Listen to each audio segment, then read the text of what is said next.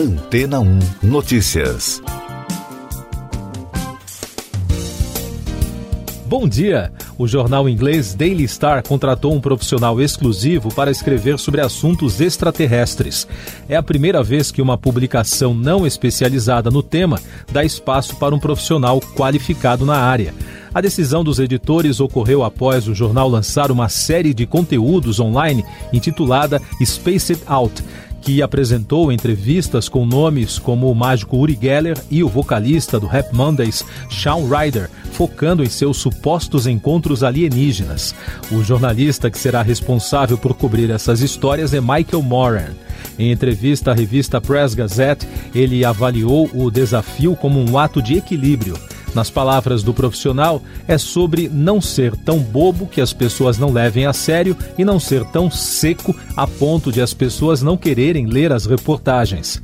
A opinião de Moran sobre o tema alienígenas é que parece pouco plausível, mas não impossível, que seres de outros planetas tenham vindo para a Terra, mas não tentado fazer contato.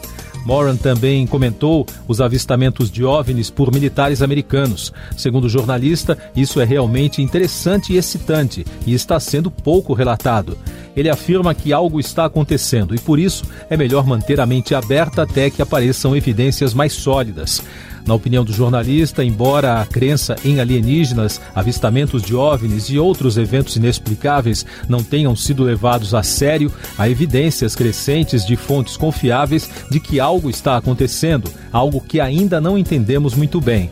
Andrew Tenzer, diretor de estratégia da RIT, marca proprietária do jornal, afirmou que apostar nesse tipo de conteúdo de uma forma séria e ao mesmo tempo divertida é a estratégia do veículo para aproximar o jornal das pessoas. O editor-chefe do Daily Star, John Clark, explicou à Press Gazette que, com todos os veículos de notícias tentando ir além das fronteiras de seus países e fazer uma transformação digital, a decisão foi necessária para ir mais longe na cobertura do que está além dos confins do universo por meio do que chamou de notícias espaciais. Demonstrando bom humor para o editor, caso um ET decidir se revelar ao público, o jornal será a escolha óbvia para um furo mundial. E daqui a pouco você vai ouvir no podcast Antena 1 Notícias. Petrobras anuncia programa que prevê gás para baixa renda. Anvisa aprova a importação de remédios contra câncer para evitar desabastecimento. Senado aprova projeto que altera a lei de improbidade. A Petrobras vai destinar 500 milhões de reais para a criação de um programa social de apoio a famílias de baixa renda para a compra de insumos essenciais, principalmente o gás de cozinha, durante 15 meses. A medida foi aprovada pelo Conselho de Administração da estatal. Na quarta-feira, a Câmara dos Deputados aprovou o projeto de lei que cria um subsídio para o preço do gás de cozinha para essa faixa da população. A Agência Nacional de Vigilância Sanitária, a Anvisa, aprovou critérios para a importação de remédios contra o câncer para afastar o risco de desabastecimento no país. Essas importações valem para 18 produtos. A compra pode ser feita por agentes públicos e privados até o dia 31 de dezembro. A decisão foi motivada após o desfalque na produção de radiofármacos provocado por um corte de verba federal no IPEM. O Senado aprovou o texto base e uma modificação no projeto que altera a Lei de Improbidade Administrativa. Agora, a matéria precisa voltar para a Câmara dos Deputados para análise do destaque aprovado, antes de seguir para o presidente da República. A proposta muda 25 artigos da lei, como o que determina a necessidade de comprovação de dolo para a punição de agentes públicos. Essas e outras notícias você ouve aqui na Antena 1. Oferecimento Água Rocha Branca. Eu sou João Carlos Santana e você está ouvindo o podcast Antena 1 Notícias. A Comissão de Constituição e Justiça da Câmara dos Deputados aprovou na quarta-feira dois anteprojetos de lei com alterações no Código Penal e no Estatuto da Criança e do Adolescente. O parecer do deputado Carlos Jordi, do PSL do Rio, foi aprovado após um acordo entre os parlamentares. Com isso, a CCJ vai analisar posteriormente as sugestões para alterar outros pontos dos textos. Mais destaques nacionais no podcast Antena 1 Notícias. Política. O novo partido que será criado pela fusão entre DEM e PSL deve se chamar União Brasil. Segundo o líder do Democratas na Câmara dos Deputados, Efraim Filho, o nome foi escolhido após a realização de pesquisas qualitativas. A fusão dos partidos tem como prioridade lançar um candidato à presidência da República.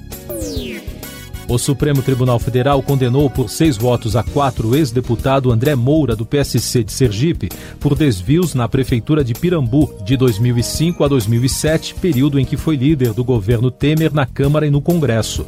Moura foi alvo de três denúncias por se beneficiar de despesas da Prefeitura com fins particulares. O Procurador-Geral da República, Augusto Aras, determinou uma apuração para avaliar suposta ameaça do ministro da Defesa, Braga Neto, às eleições de 2022. Segundo reportagens, o ministro teria enviado um recado por interlocutores ao presidente da Câmara, Arthur Lira, ameaçando cancelar as eleições se a PEC do voto impresso não fosse aprovada. Os governos do Espírito Santo e de Minas Gerais tentam renegociar os termos do compromisso que as empresas Samarco, Vale e BHP assumiram para reparar parte dos danos causados pelo rompimento da barragem de Fundão, na cidade de Mariana, em Minas Gerais, em 2015.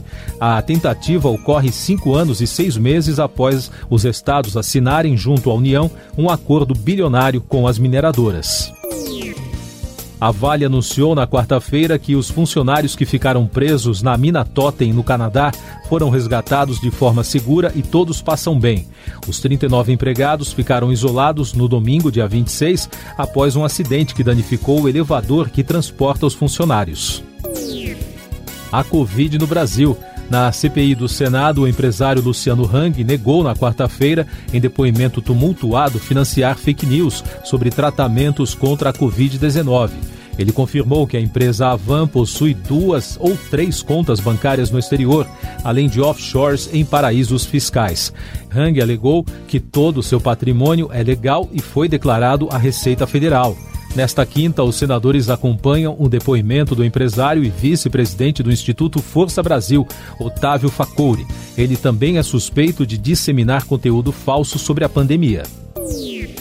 O Brasil registrou na quarta-feira 643 mortes por Covid-19 e soma agora 596.163 óbitos desde o início da crise.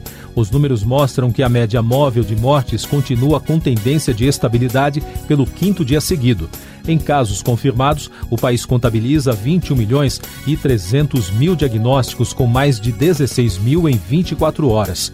E o balanço da vacinação contra a doença aponta que a população que completou o esquema vacinal está em 42,19%. São mais de 89 milhões e 900 mil doses aplicadas até agora. Agora os destaques internacionais. A China apresentou na quarta-feira novas armas durante uma apresentação aérea e provocou os Estados Unidos na chamada Guerra Fria 2.0. O comandante da Força Aérea, Wang Wei, afirmou: se eles não estão assustados, vamos nos encontrar no céu. A declaração foi uma resposta ao secretário da Força Aérea Americana, que disse que os Estados Unidos precisavam manter sua liderança tecnológica para manter a China assustada. O presidente da Tunísia, Kais Saied, nomeou a primeira mulher para o cargo de primeira-ministra do país. Najla Bolden Rondani também é uma das primeiras mulheres a assumir o posto em um país de língua árabe. Ela é geóloga e professora universitária. Economia e Negócios. Os principais banqueiros centrais do mundo alertaram que as restrições de oferta que atrapalham o crescimento econômico do planeta ainda podem piorar. Segundo a Reuters, as interrupções na economia global durante a pandemia perturbaram as cadeias de abastecimento em todos os continentes, deixando o mundo com falta de bens e serviços. O vice-presidente do Banco Mundial para a América Latina e o Caribe, Carlos Felipe de Amarilho, afirmou que as carreiras técnicas podem ser eficazes para gerar emprego e recuperação econômica na região que mais sofre com a pandemia. Para o executivo, esse mercado de trabalho oferece oportunidades relativamente rápidas e bem remuneradas, de acordo com reportagem da agência France Press.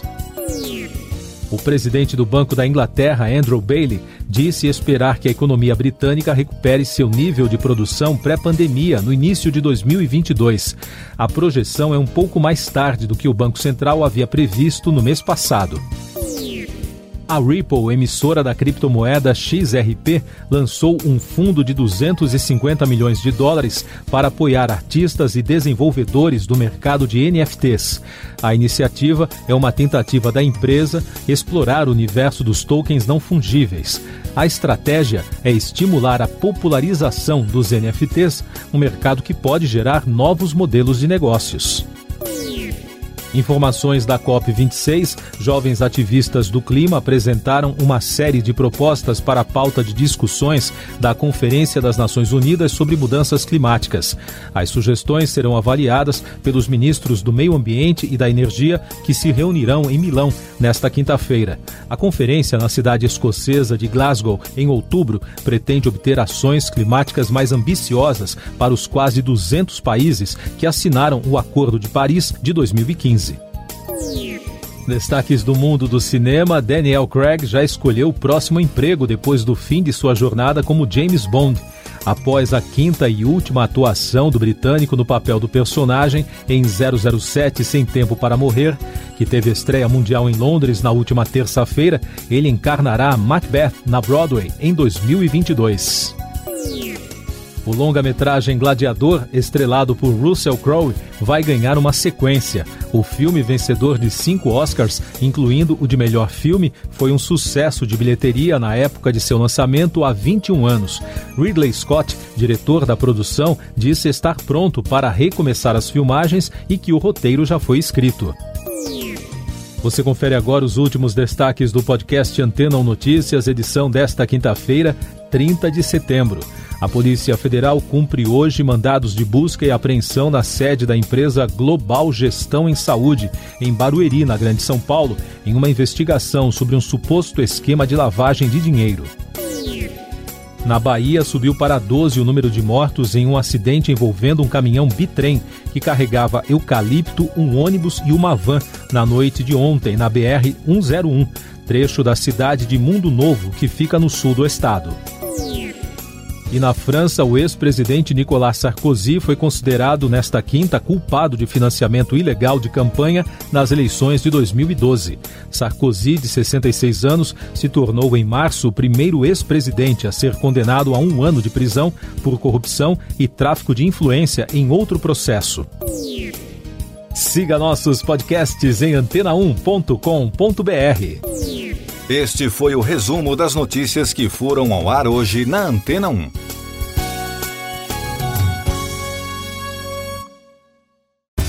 Depois de tanto conteúdo legal, que tal se hidratar com água rocha branca? O consumo regular de água durante o dia traz benefícios para a saúde, como, por exemplo, manter a pele bonita e hidratada. Rocha Branca, da fonte direto para sua casa.